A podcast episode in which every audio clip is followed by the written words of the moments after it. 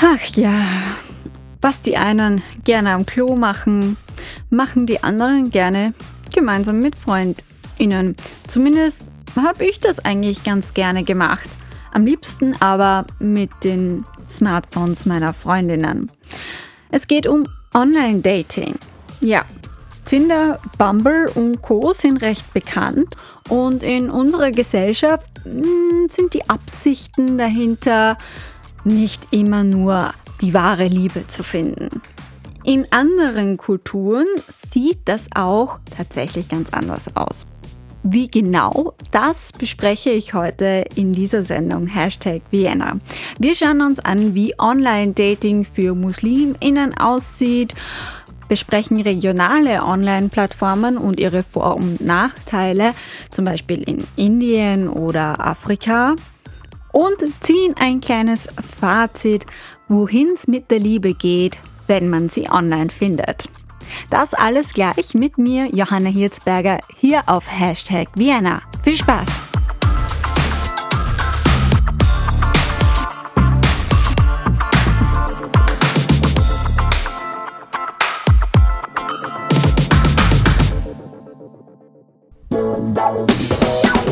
Hashtag Vienna, das Stadtmagazin auf Radio Radieschen.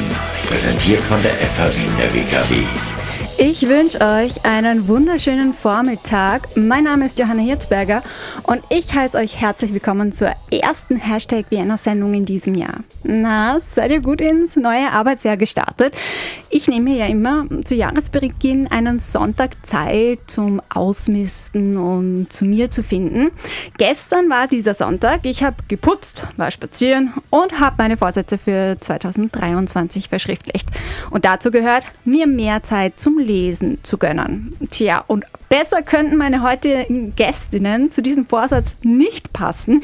Ihretwegen habe ich nämlich dieses Vorhaben schon am Wochenende genüsslich mit einem Kaffee in der Hand umgesetzt. In unserem Radiostudio darf ich jetzt begrüßen Christina Schröder und Melina Österreich. Hallo ihr beiden. Hallo. Hallo. Schön, dass ihr bei uns seid und wir beginnen ja bekanntlich unsere Gespräche immer damit, dass sich die Personen kurz selbst präsentieren können. Christine, ich würde einfach mit dir beginnen. Magst du dich allen ZuhörerInnen mal kurz vorstellen? Ja, hallo nochmal. Mein Name ist Christina Schröder. Ich bin äh, Redakteurin beim Südwind Magazin für alle, die das nicht so gut kennen oder gar nicht kennen, das ist ein Magazin mit Fokus ähm, auf Afrika, Lateinamerika und Asien. Äh, es geht um Politik, Wirtschaft, Kultur etc. Und dort bin ich zuständig äh, vor allem für Lateinamerika und Asien, aber auch für äh, quasi interkulturelles Miteinander, Lifestyle-Themen. Und ja, da habe ich aus diesem Grund jetzt ein letztes Jahr schon ein Dossier erarbeitet, zwölf Seiten zu einem sehr spannenden Thema, mit dem der eine oder die andere vielleicht schon Erfahrung hat. Sehr gut von dir. Ich habe dir nämlich vorher verraten, dass wir es am Anfang der Sendung noch nicht preisgeben, über welches Thema es geht. Vielen Dank dafür. Milena, ich würde jetzt zu dir kommen. Wer bist du? Was machst du? Ja, hallo, Milena Österreicher mein Name. Ich bin freie Journalistin, vor allem mit dem Schwerpunkt Menschenrechte und ich schreibe schon seit ein paar Jahren als freie Autorin für das Südwind-Magazin, so auch dieses Mal für das Dossier und deswegen bin ich hier. Wunderbar. Bevor wir verraten, was euch beide verbindet, nämlich eure Arbeit, aber was genau, spielen wir ein bisschen Musik. Was habt ihr denn mitgebracht? Äh, wir haben mitgemacht mitgebracht Crazy in Love von Electro Swing, weil sich, weil dieses Lied wunderbar zu unserem Thema passt, über das wir nachher sprechen werden. Ich weiß nicht, darf ich es jetzt schon verraten? Erst nach dem Lied. Ja, ihr könnt mal mitraten, worum es gehen könnte. Das war Crazy in Love, ein Song zum Mitwippen und Aufwachen an diesem schönen Vormittag. Und wir sprechen heute über Jetzt dürfen wir es endlich lüften. Online-Dating. Hier bei Hashtag Vienna auf Radio Radieschen. Mein Name ist Johanna Hirzberger und bei mir zu Gast im Studio sind Christina Schröder und Melina Österreicher. Christina, du arbeitest für das Südwind-Magazin und du warst auch verantwortlich für das Dossier, das ihr veröffentlicht habt vor kurzem. Warum hast du dich für das Thema entschieden? Also ich beschäftige mich mit dem Thema schon seit vielen Jahren, ähm, ehrlich gesagt erst auch privat. ähm, Und habe dann auch ähm, vor vielen Jahren einer Freundin, die in Argentinien lebt, also eine Argentinerin, erzählt, wie toll das ist und wie super das ist. Und dann kam die Antwort, aha, ja, bei uns ist das eigentlich mh, hm, nicht so verbreitet. Und, und dann hat sie nachgeschaut und hat sie irgendwie bei OkCupid oder so registriert und war total enttäuscht, weil kaum andere Menschen zu finden waren. Und das habe ich spannend gefunden damals schon, dass wir irgendwie mittlerweile oder viele von uns Online-Dating so im, in der eigenen Biografie irgendwie schon fix verankert haben und die Beschäftigung damit und in anderen Teilen der Welt das gar nicht so ist. Und jetzt ist mittlerweile sehr viel Zeit vergangen. Ähm, ich habe aber immer wieder versucht, mich kundig zu machen, wie es anderen Menschen geht, in anderen Teilen der Welt ähm, mit diesem Thema und habe das dann auch äh, in der Redaktion vorgeschlagen. Das ist schon eineinhalb Jahre her und es wurde dann angenommen und bei uns sind die Produktionszeiten immer recht lang. ähm, ausführlich, das ist gut, ähm, weil dann kann man sich besser damit beschäftigen mit dem Thema. Und je mehr ich darüber gelesen habe, desto mehr habe ich gesehen, wie vielfältig dieses Thema ist und wie vielfältig die Realitäten sind, die kulturellen Hintergründe und dass nicht alle Menschen ähm, diese bekanntesten ähm, Online-Dating-Plattformen wie zum Beispiel Tinder oder OkCupid verwenden, weil sie schlichtweg einen anderen kulturellen Background haben und vielleicht da andere Vorstellungen haben, was Beziehungen betrifft, was sie suchen, wen sie suchen, etc. Und ja, jetzt haben wir schon des Längeren recherchiert und mit diesem Dossier ähm, wollen wir einfach die Vielfalt zeigen, die es gibt ähm, auf diesem Markt und äh, bei dieser kulturellen Praxis. Mhm. Du hast es jetzt schon ein bisschen angedeutet, aber was würdest du sagen, ist das Besondere in der Art der Aufarbeitung, wie ihr es gerade gemacht habt? Weil über Online-Dating an sich gibt es ja schon recht viele Beiträge. Ja, genau, aber die meisten eben, die wir hier leben, kennen eben diese großen US-amerikanischen Online-Dating-Plattformen, ähm, verbunden, die verbunden sind eben mit, mit diesem Lifestyle und diesen Erwartungen, die man an Beziehungen, an Partner, Partnerinnen hat. Und wenn man sich zum Beispiel anschaut, welche Fragen da gestellt werden, um sich zu präsentieren, ähm, da wird es vielleicht weniger um religiöse Fragen gehen, sondern eher, keine Ahnung, ob man früh aufsteher oder spät zu Bett geherin ist, etc. Ähm, und ähm, im Laufe der Recherche sind wir eben drauf gekommen, dass es bei anderen Apps für andere Menschen, zum Beispiel andere Religionszugehörigkeit, einfach um andere Dinge geht in der Partnerinnensuche. Mhm. Ja, spannend. Du hast gerade schon, Christina, gesagt, ähm, eine Freundin aus Argentinien hatte keine Erfahrung. Es gab nicht so viele Menschen, die online gedatet haben. Milena, du hast es ja dir genauer angeschaut. Du hast einen Überblick verschriftlicht über die ganze Welt. Kannst du uns eine Zusammenfassung davon geben? Ja, gerne.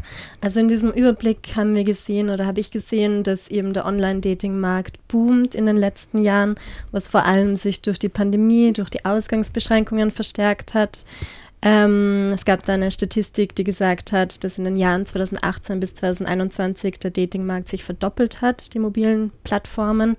Wir haben dann auch gesehen, dass gerade in Lateinamerika ähm, die Nutzerinnenzahlen gestiegen sind was einerseits daran liegt, dass jetzt mehr Menschen Zugang zu diesen äh, Plattformen haben. Die äh, Dating-Apps haben teilweise auch Light-Versionen eingeführt, die weniger Datenverbrauch haben.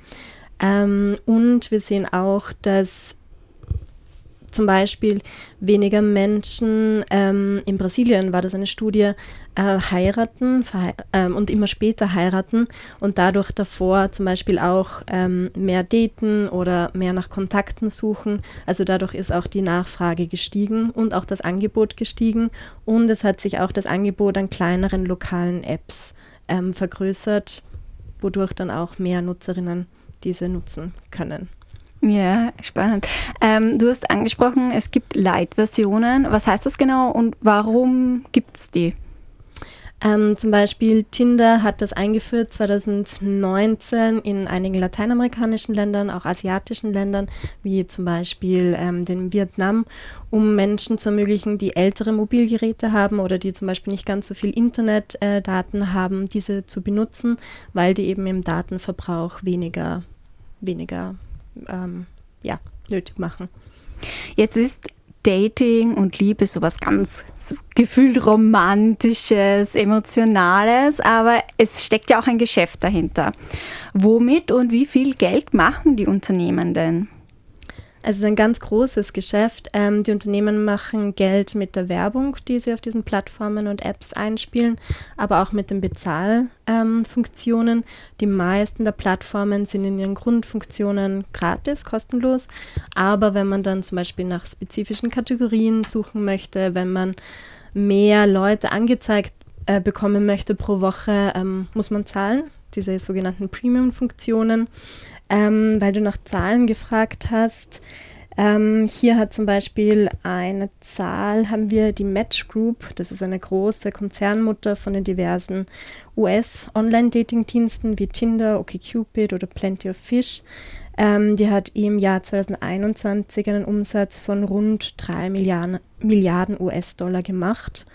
Ähm, ja, nicht also wenig. Ziemlich viel Geld. Gab es denn bei euch beiden Überraschungen? Dinge, die euch im Zuge der Recherche erst so bewusst worden sind? Ja, zum einen habe ich es ein bisschen unterschätzt, ähm, wie bereitwillig Menschen oder auch nicht äh, bereitwillig Menschen ihre eigene persönliche Dating-Geschichte darlegen. Ähm, das hängt vielleicht auch ein bisschen vom Kulturkreis ab. Ähm, und auch die, die, die Menschen, die für uns recherchiert haben, haben eher lange suchen müssen, bis sie Menschen andere finden, die, die eben ihre Geschichten erzählen, bereit, bereitwillig. Also das hängt zum einen zum Teil auch von der Religion ab. Also wir haben einen, ähm, einen Journalisten, den Ramin Siawash aus Afghanistan, gefragt, ob er uns äh, Einblicke geben kann in die muslimische Dating-Welt. Da gibt es eine App, äh, die er genau untersucht hat, äh, die sogenannte äh, App Muss. Und ähm, er wollte dann auch äh, Leute finden, die über ihr, ihr Zusammenkommen über Muss irgendwie erzählen, aber das war gar nicht so leicht. Äh, auch weil es eben in diesen Kreisen nicht unbedingt äh, schicklich ist oder überhaupt äh, als Haram gilt. Also das tut man einfach nicht, äh, online zu daten. Auch wenn es so eine App gibt und der Gründer selber sagt, das ist eine eine App, die halal ist, also die mhm. ähm, sehr wohl ähm, muslimischen Glaubensgrundsätzen entspricht. Ähm, ja, das war schon spannend, weil eben das sind Einblicke, die man einfach, also, oder Aspekte, die einem beim Schlagwort Tinder nicht kommen. Hm. Wie sieht es bei dir aus?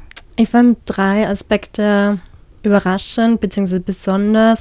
Das erste war das breite Angebot an Plattformen und Apps, die sich auf bestimmte Zielgruppen ähm, fokussieren. Zum Beispiel eine App für Leute, die auf Bärte stehen, auf Männer mit Bärten. Oder ähm, Apps nur für Veganerinnen oder eben, wie die Christina schon angesprochen hat, ähm, bestimmte Religionsgruppen. Ich habe dann danach ist mir auch eine App untergekommen, wo man zum Beispiel ein Foto hochladen kann und die App dann einem Kandidaten, Kandidatinnen vorschlägt, die so ähnlich ausschauen wie dieses Foto. Also da kann man zum Beispiel auch einen Promi nehmen und schauen, ob das man jemanden super findet. weird an. Also das war wirklich erstaunlich. Das andere war der Punkt Datenschutz, also dass das auch etwas ist, woran wir oft nicht denken, wenn wir diese Apps und Plattformen verwenden, dass wir da doch auch sehr viele Daten von uns preisgeben oder wenn wir uns zum Beispiel über unsere Social-Media-Accounts anmelden, dass da einiges reinfließt. Ähm, und das andere, was weiß ich jetzt nicht so überraschend war, aber schon besonders ist, ähm, inwieweit hier auch Rassismus und Diskriminierung sich in der Online-Welt, in der Online-Dating-Welt einfach fortsetzt. Mhm. Ja, darüber sprechen wir dann später noch. Ich habe da natürlich einen eigenen Blog dafür vorbereitet, in dem ich dich ausquetschen werde. Super. Eine Frage, die ich an dich habe, Christina. Du hast gerade gesagt, es war doch schwerer als gedacht, dass Personen über ihre persönlichen Erlebnisse sprechen. Ich habe in einem ganz kleinen Satz unten gelesen, dass du auch aufgrund deiner Online-Dating-Erfahrung ähm, dieses Dossier angestoßen hast. Das hast du jetzt auch schon erzählt. Ich habe mich gefragt, warum hast du dich dazu entschieden, nicht vielleicht auch einen persönlichen Beitrag von dir einzubauen? Das ist eine gute Frage. ähm, naja, vielleicht ist das meiner, meiner Position als Redakteurin geschuldet. Ähm, es ist kein Geheimnis, also ich rede schon darüber.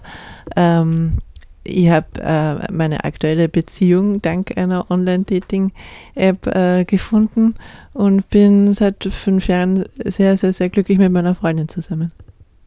Ja. Also ich wollte dich da jetzt nicht dazu drängen, das zu erzählen. Das war Wie einfach nur, es war nur eine Frage äh, von mir, weil äh, wie manche vielleicht wissen, ich gerne auch von mir Dinge preisgebe, weil ich mir denke, Leute können relaten und ich glaube, es geht auch darum, als Journalistin ähm, eben Themen aufzugreifen, die alle betreffen und da auch nahbar zu sein.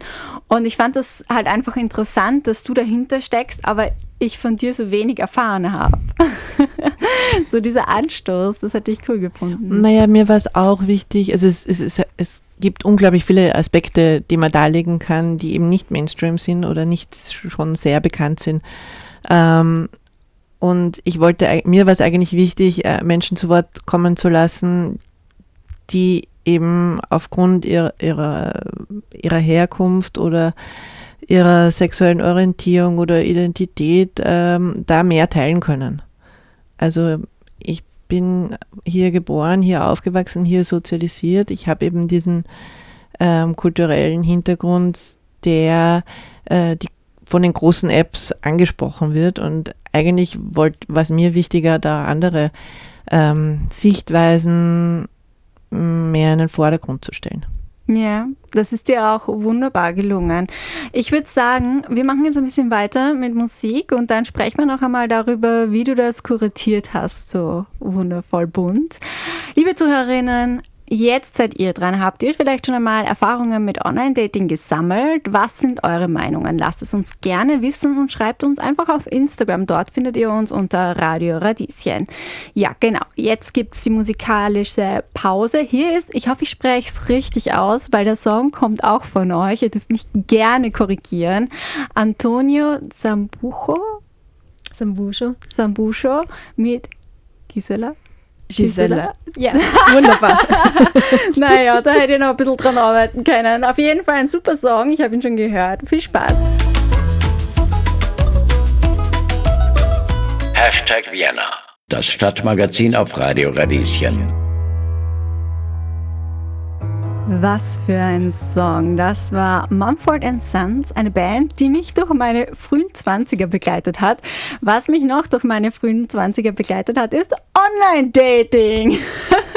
so wären wir wieder beim Thema. Das war ja, glaube ich, so die Zeit, als Tinder auch aufgekommen ist. Bei mir im Studio spreche ich genau darüber, nicht über meine eigene Online-Dating-Zeit, sondern über Online-Dating im Allgemeinen und global betrachtet mit den beiden Journalistinnen Christina Schröder und Milena Österreicher. Schön, dass ihr bei uns bei Hashtag Vienna zu Gast seid. Wir freuen uns hier zu sein. und es ist wahnsinnig schön, diese Musikpausen zu nutzen, um ein bisschen Backstage zu quatschen, weil Christina, du hast schon ein bisschen ausgeplaudert, dass du selber auch Geschichten damit verbindest, mit beiden Songs, die gerade gespielt wurden. Ja, also jetzt der, den wir gerade gehört haben, ähm, den hat mir meine jetzige Freundin in unserer Online-Dating-Zeit relativ bald mal geschickt. Ähm, ähm, ein, ein Song, der mit Südafrika auch zu tun hat. Und äh, ich habe ähm, sie angeklickt damals, weil sie so ein cooles Foto von sich in Südafrika gepostet hat. Und so macht das alles wieder Sinn und ja, hat starken Bezug zur eigenen Online-Dating-Welt und Erfahrung. Und der Song davor war Gisela, den hat die Melina mitgebracht. Ähm, der war auf Portugiesisch und ähm, wir sprechen beide Portugiesisch, darum haben wir den Song auch so cool gefunden, nämlich wegen am Text. Da geht es um Gisela und ähm, der Sänger mh, mm, sagt, zählt so auf, was ihre Erwartungen sind vom ähm, perfekten Partner. Also der soll ähm, zum Beispiel rosa tragen wollen und er soll irgendwie keine gröberen ähm, Verhaltensauffälligkeiten haben und so. Und dann sagt er ja, ja, aber schlechte Nachricht, alle guten Männer sind schon verheiratet und sie soll es vielleicht mal mit einer Frau versuchen. ja, super, cool, vielen Dank, dass ihr es mitgebracht habt. Ähm, da hört man auch raus, in Kulturen geht man unterschiedlich an die PartnerInnensuche ran. Jetzt kommt dieser Blog, von dem ich vorher gesprochen habe, Milena. Neben dem Überblick zu Online-Dating und dem Online-Dating-Markt hast du nämlich auch ein Interview geführt mit der Soziologin und Sexualpädagogin Barbara Rothmüller. Ja, genau. du nix. Du nix. Genau, genau. Nicht, aber du nix. das war ein sehr ähm, spannendes Gespräch mit der Barbara Rothmüller. Ähm, sie beschäftigt sich auch mit Online-Dating, hat eine große Studie gemacht, auch zu der Veränderung der intimen Beziehungen während der Pandemiezeit. Ähm, in diesem Interview haben wir darüber gesprochen, ähm, inwieweit sich auch Diskriminierung, Rassismus äh, im Online-Dating fortsetzt ein Beispiel dafür, manche Dating-Apps haben zum Beispiel einen Ethnizitätsfilter gehabt, verwendet, wo man ja die Ethnie quasi aussuchen konnte. Ähm, man hat auch gesehen bei einigen Dating-Profilen, wo die Leute tatsächlich explizit reingeschrieben haben, bitte ähm, keine, bitte nur Weiße, bitte keine Asiaten und so weiter. Ähm, und da liegt halt schon auch eine große Verantwortung der Plattformen darin, dass das nicht passiert und dass die inklusiv gestaltet sind. Aber natürlich, wenn, wenn es in der realen Welt, in der Offline-Welt keinen Rassismus gäbe, würde sich das auch online nicht mhm. fortsetzen. Ja, ähm, ich würde das Ganze nochmal von äh, vorne beginnen. Kann man denn eigentlich sagen, dass es auch gesellschaftliche Gruppen gibt, die besonders von Online-Dating profitieren? Ja, die Barbara Rothmüller hat erwähnt, dass zum Beispiel ähm, die also LGBTIQ-Plus-Community sehr davon profitiert hat, weil es jetzt ähm, nicht mehr zum Beispiel eine Bar braucht, wo man extra hingehen muss, um andere, zum Beispiel homosexuelle, bisexuelle, transgeschlechtliche Menschen zu finden, zu daten, sondern das jetzt ähm, online machen kann. Und sie hat auch ein Beispiel gesagt aus der Stadtforschung, dass man ähm, gesehen hat, dass in progressiven Metropolen wie Berlin oder San Francisco sehr viele queere Bars geschlossen haben, ähm, weil es halt diese Nachfrage auch gar nicht mehr so gibt. Mhm auch irgendwie nicht so gut dann, könnte man denken, weil die, oder weil UnternehmerInnen aus der Community, wenn dann vielleicht nicht keinem Geld mehr machen. Genau. aber da hat wahrscheinlich auch die Pandemie mitgespielt, ja. also wahrscheinlich unterschiedliche Faktoren, ja. aber das war ein Faktor, den sie da beobachtet haben. Ja, ähm, genau. In dem Interview, du hast es schon angesprochen, sprecht ihr auch über Vorurteile und Diskriminierungen beim Online-Dating. Das ist jetzt eine sehr vorhersehbare Frage. Wobei, ich sehe gerade, es ist noch eine andere. Die vorhersehbare kommt dann später. Reagieren deiner Meinung nach, nach deiner Recherche und dem Gespräch, die Plattformen richtig? Ähm, Oder gibt es da noch Aufholbedarf und wenn ja, welchen? Also sie haben auf jeden Fall diese Kategorien, diese Filter entfernt. Ähm, die Frage ist natürlich, ob sie das rechtzeitig gemacht haben, beziehungsweise ob man die überhaupt von Anfang an hätte einführen sollen. Ähm, was die Leute in ihre privaten Profile schreiben, in die Dating-Profile, ist natürlich eine andere Frage, inwieweit man das verbieten kann. Es, äh, die Plattformen haben dann gewisse so Kodex eingeführt, was, was geht und was nicht geht und, und daran sollten sich die Menschen natürlich halten. Die Frage ist, was sie darüber hinaus machen können. Aber ich hatte schon das Gefühl, dass sie Bereitschaft zeigen, da was zu ändern. Die Frage ist nur, ob das rechtzeitig passiert ist. Christina nix. Ein Freund von mir erzählt, der ist auf Grinder. Das ist für Menschen eine Plattform für Menschen, die, die Männer suchen. Und er hat gemeint, es gibt zwar schon diese, diese Initiative ähm, zu diesen Regeln, irgendwie eben nicht ähm, exklusiv zu agieren und zu suchen, aber er meint, das ist ähm, ja die Theorie und, und, und, und diese Regeln sind das eine, aber die Praxis ist das andere. Also es ist schon noch durchaus man kann es durchaus lesen, ähm, wer oder wer nicht äh, schreiben soll oder gesucht wird. Mm, ja, ich erinnere mich nämlich, im Zuge einer Recherche habe ich mich auch auf verschiedenen Plattformen begeben und es war so ein bisschen in Abstand zu dem, als ich es privat genutzt habe und ich war verblüfft, wie viele Abkürzungen es eigentlich gibt. Also ich habe eigentlich mehr Zeit dann damit verbracht, die Abkürzungen zu googeln, um zu verstehen, was in den Profilen steht, als eigentlich ja mit den den Profilen selbst. So, jetzt kommt die vorherige Frage. Was ich mir nämlich dabei gedacht habe, was ich glaube ich viele Leute eben denken, und du hast es schon ein bisschen angesprochen, aber vielleicht kannst du es nochmal elaborieren. Wir gehen ja alle mit einem Filter durch die Welt. Wo liegt da jetzt der Unterschied, wenn ich jetzt beispielsweise nicht auf blonde Menschen stehe oder nicht auf Menschen, die Schlager hören und die auch ausselektiere zu den Filtern, die Online-Dating-Apps haben? Ähm, hier muss man, glaube ich, unterscheiden. So, ich hatte so eine gute Antwort. hoffe, jetzt muss ich sie nur aussprechen. ähm, ähm, es, es, die eigenen Präferenzen, die eigenen Dating- und sexuellen Präferenzen spiegeln ja uns die Gesellschaft wieder, in der wir leben. Und wenn es in dieser Gesellschaft ähm, diskriminierende Strukturen gibt, Rassismus gibt, spiegelt sich das hier dann wieder. Ähm, das heißt, das hat die Barbara Rothmüller auch in dem Gespräch erwähnt, man hat jetzt ich als individuelle Person hat man einen gewissen Handlungsspielraum, dass ich mich eben damit beschäftige und mich zum Beispiel auch mal frage, okay, welche Menschen date ich eigentlich? Sind die eigentlich immer alle gleich? Ähm, aber dieser Spielraum ist auch begrenzt, weil wir eben sozialisiert wurden mit bestimmten ähm, Praktiken und sie spricht hier von Begehrenshierarchien aufgewachsen sind, wer in einer Gesellschaft zum Beispiel begehrenswert gilt. Ähm, ja, und das, das, das haben wir hier im Online-Dating dann auch.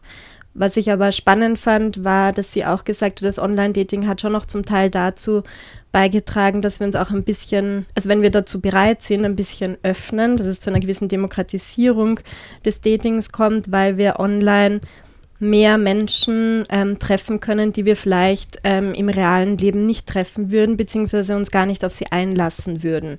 Beim Online-Dating, wenn ich schon mit einer Person über Wochen schreibe, obwohl sie zum Beispiel äußerlich jetzt nicht mein Typ ist, ähm, kann da eher was entstehen, als wenn ich zum Beispiel in einer Bar jemanden sehe und mir denke, ah, das ist nicht mein Typ und mich gar nicht jetzt dann auf ein Gespräch einlasse.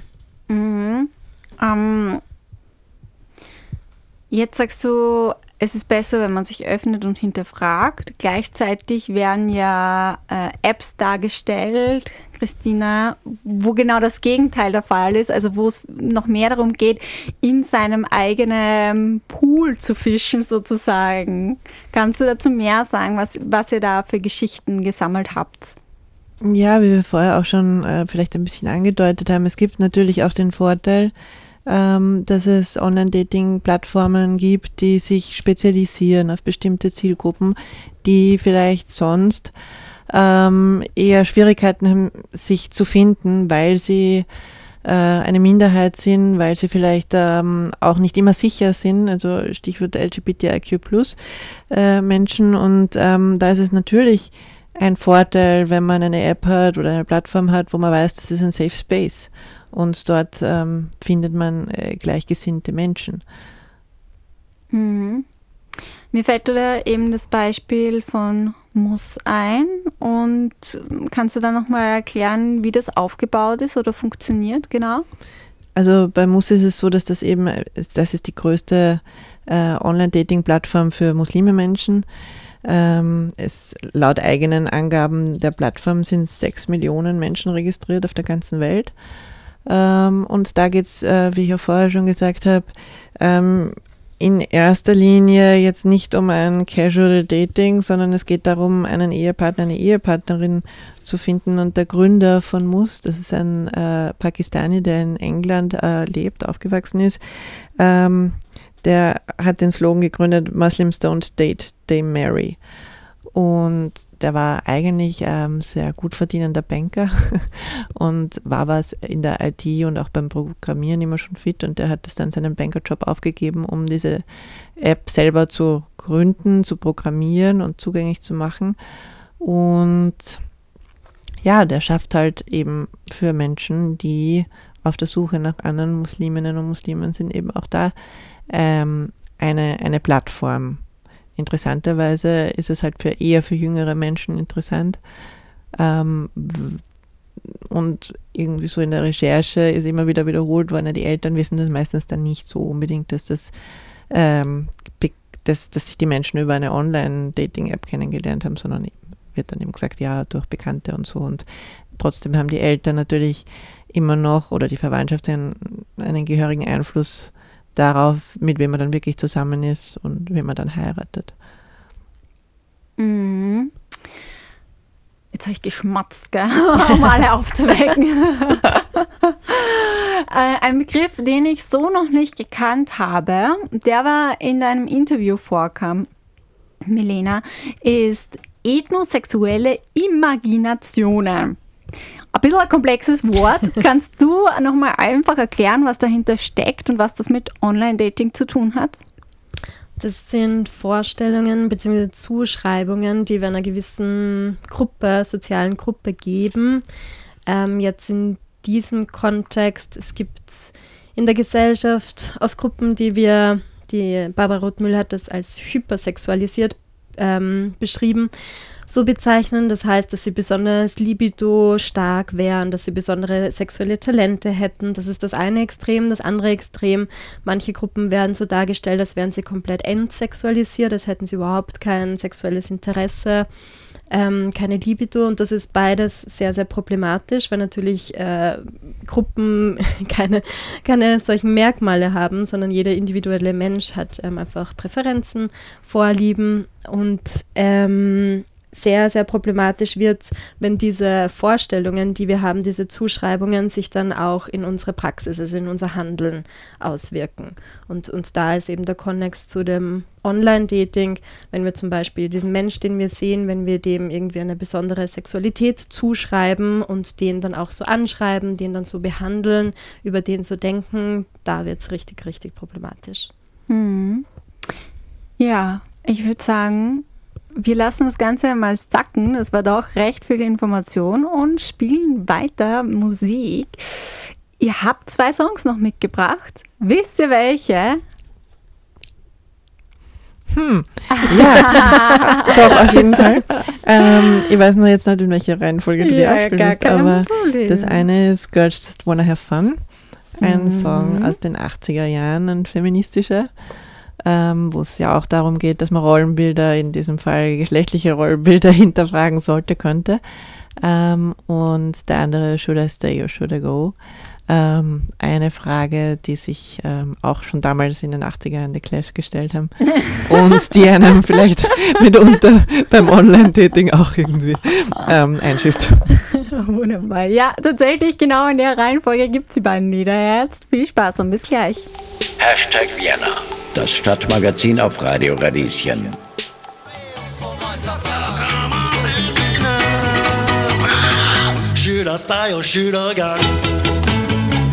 Ja, Fun Fact, ich weiß gar nicht, wie lustig es ist, aber meine beste Freundin hat in ihrem Tinder-Profil ein Rätsel eingebaut und dann gesagt, jeder, also wenn jemand das richtig errät, dann schreibt sie mit der Person oder trifft sie.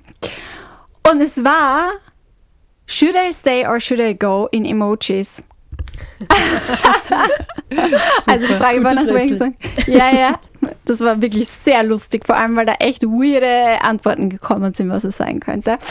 Aber apropos Geschichten, die ich jetzt erzählt habe, wir haben noch gar nicht über die Geschichte des Online-Datings gesprochen. Das heißt, da hast du mich erinnert noch. Genau, weil das fand ich auch spannend, wie weit das eigentlich zurückreicht. Ähm, 1965 haben zwei ähm, Studierende an der US-amerikanischen Universität Harvard ähm, einen Computer, den ersten computergestützten Partnervermittlungsdienst entwickelt. Sie haben sich gedacht, es ist relativ schwierig für die Akademiker Akademikerinnen dort jemanden kennenzulernen und haben dann einen Fragebogen erstellt mit 75 Fragen. Den konnten die Leute dann auf Papier ausfüllen und per Post zurückschicken. Also Sehr noch eine ganz andere Zeit. ähm, aber sie haben dann diese Daten in den Computer eingegeben und den so programmiert, dass er dann eine Liste mit passenden PartnerInnen ausspuckt. Und das war, soweit ich das recherchieren konnte, der erste quasi Vorläufer von unserem Online-Dating, das wir heute kennen. Später gab es dann natürlich für mehr Menschen Zugang zu Computer, zum Internet. Die erste richtige Online-Dating-Plattform war dann Match.com in den 2000er Jahren, Anfang der 2000er. Nein, beziehungsweise in den 90er Jahren, Entschuldigung. Und später sind dann mehr dazugekommen. Und dann gab es diese Marker, zum Beispiel 2009 die Dating-App Grindr, die die Christina vorher schon angesprochen hat, die hat dann das Geolokalisierung, die Geolokalisierung eingeführt. Das heißt, dass dir dann Profile angezeigt werden in deiner Nähe. Das, Sehr was wir heute praktisch. kennen. Genau. Und dann 2012 die große App Tinder mit ihrer Wischfunktion, die dann fast alle Apps übernommen haben. Das Wischen. Und das war's jetzt. Und das war's jetzt, ein grober Überblick. genau, aber ich finde es spannend, dass das schon eigentlich so weit zurückreicht in die 60er. Ja, na, absolut. Also ich muss auch ehrlich gestehen, ich kann es mir ja gar nicht mal vorstellen, dass es kein Online-Dating gibt. Also es ist öfter so, dass ich mit meinen Eltern dann so zusammensitze und dann erzählen sie mir halt von dem, wie es war, als sie jung waren und ich komme halt vom Land, aus einem Dorf. Und dann denke ich mir, na servus, wenn ich da an die Leute in meinem Alter zurückdenke und dann hätte ich da die Liebe meines Lebens finden müssen. Ich weiß nicht, ob das so gut gegangen wäre. ja. Wobei, also ich bin auch davon ausgegangen, irgendwie, das ist ja jetzt eh bei jeder Person, weiß nicht, unter 45 oder so schon eine Erfahrung, aber nein, es, es, es muss ja überhaupt nicht so sein. Es gibt ja Leute, die schon sehr lange mit ihrer Partnerin, ihrem Partner zusammen sind, mit 17, 18 zusammenkommen oder so, werden vielleicht nie online gedatet haben oder Menschen eben, die älter sind, schon ewig lang verheiratet sind, wie zum Beispiel die Eltern.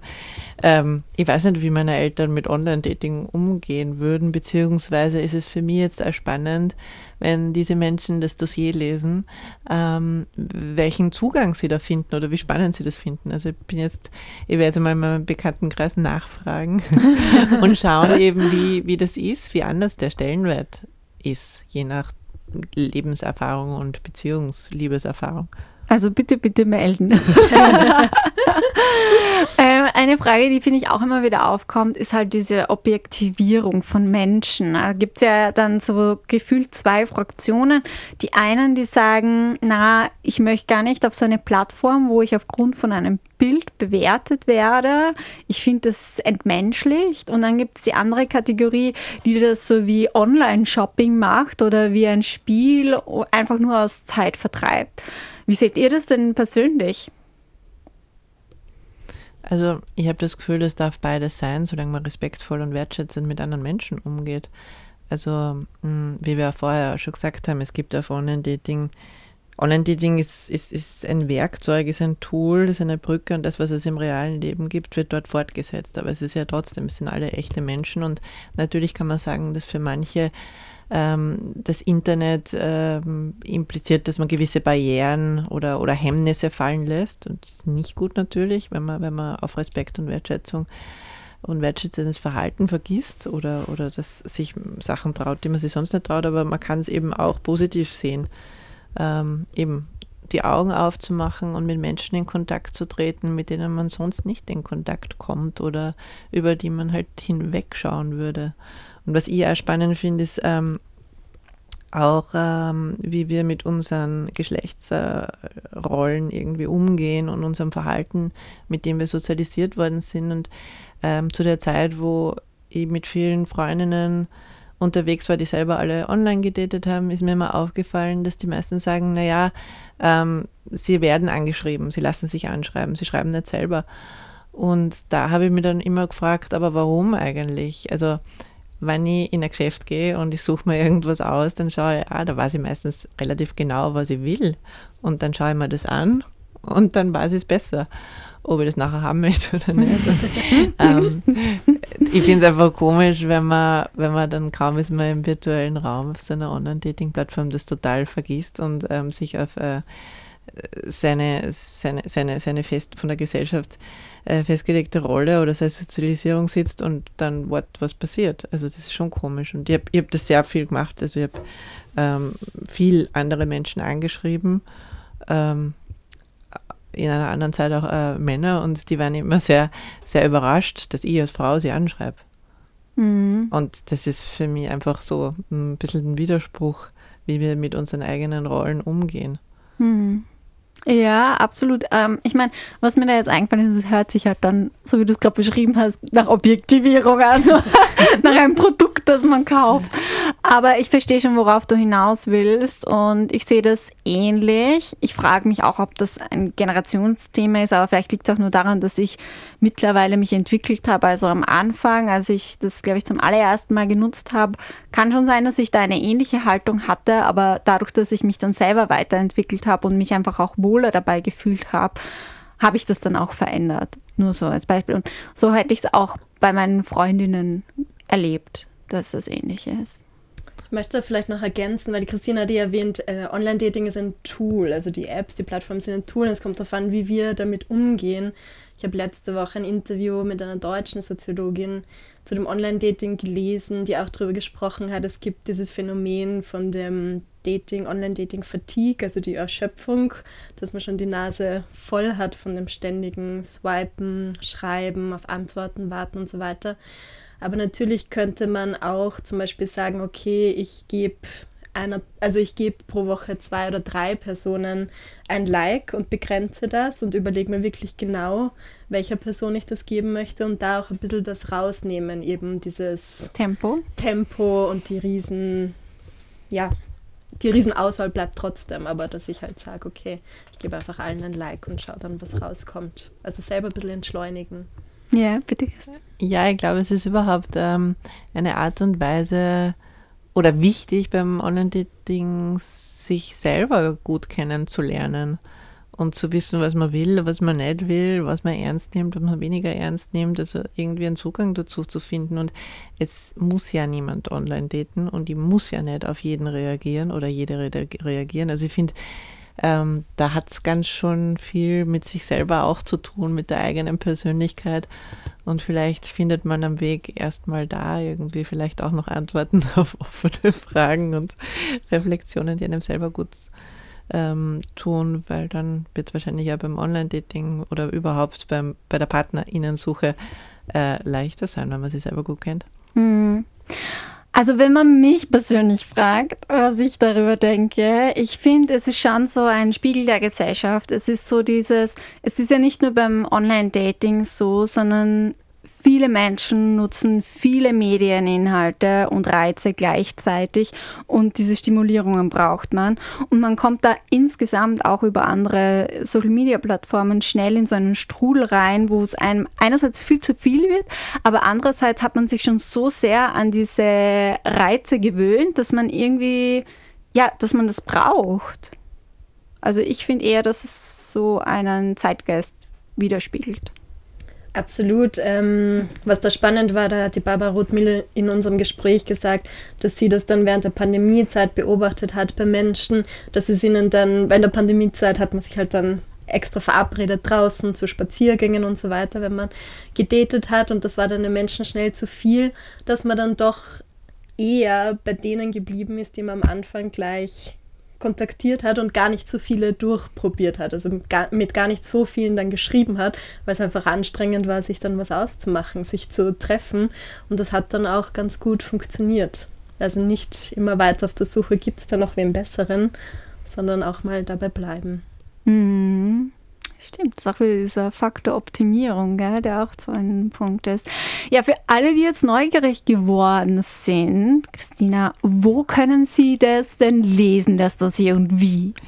Ähm, das Südwind-Magazin ist online auf www.südwind-magazin.at.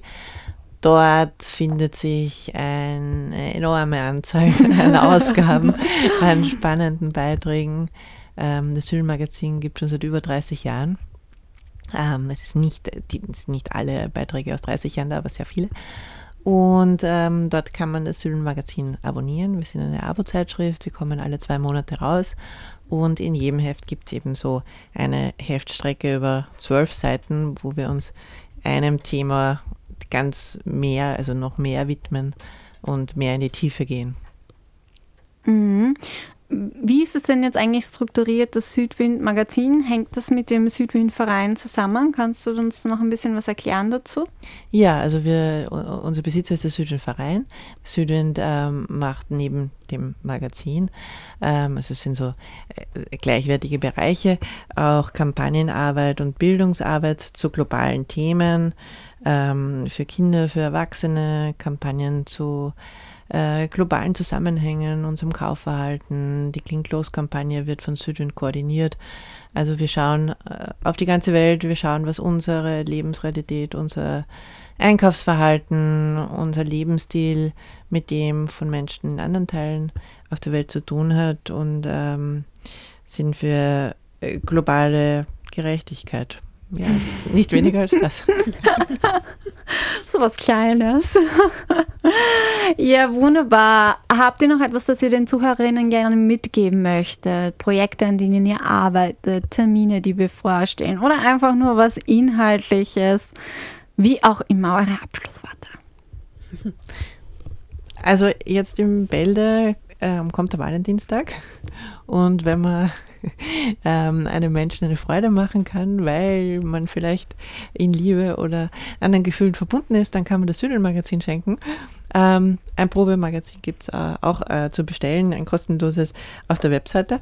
Ähm, aber abgesehen von der Werbung jetzt, ähm, ja, also ich hoffe zu, zu, diesem Dossier, zu diesem Thema, dass ähm, Menschen sich informieren und reflektieren und offen sind und ähm, eben, wie ich es vorher schon gesagt habe, nie auf Respekt und Wertschätzung den anderen gegenüber äh, verzichten. Mhm. Also von mir auch auf jeden Fall das Dossier lesen, große Empfehlung. es kommen noch weitere Beiträge noch vor, die wir jetzt ähm, gar nicht so explizit vielleicht erwähnt haben. Ähm, und ansonsten, ja, vielleicht einfach der Hinweis oder das, was ich mir auch vorgenommen habe, sollte ich wieder online daten, das Ganze bewusster zu gestalten, mehr darüber nachzudenken, was schreibe ich da rein, ähm, wen schreibe ich an, wen date ich, ähm, glaube ich, kann uns allen gut tun. Schöne Abschlussworte. Ja, und damit sind wir schon wieder am Ende der heutigen Sendung angekommen. Zum Abschluss habe ich noch ganz im Sinne meines Neujahrvorsatzes äh, genussvoll Bücher lesen, einen Event-Tipp für euch. Und zwar morgen um 18.30 Uhr findet im Thalia in der Maria-Hilfer-Straße die Präsentation des Buches Patriarchale Belastungsstörung, Klasse, Geschlecht und Psyche von und mit der Autorin Beatrice Frasel statt zum Buch, was das Patriarchat mit der Diagnose von Krankheiten zu tun hat. Spoiler Alert, sehr viel, sagt die Kulturwissenschaftlerin und Feministin. Ich bin auf jeden Fall schon gespannt und wir werden natürlich auch davon für euch berichten. Den ganzen Beitrag gibt es dann nächste Woche zu hören. Und in diesem Sinne, alles Liebe und bis zum nächsten Mal, eure Johanna Hirzberger.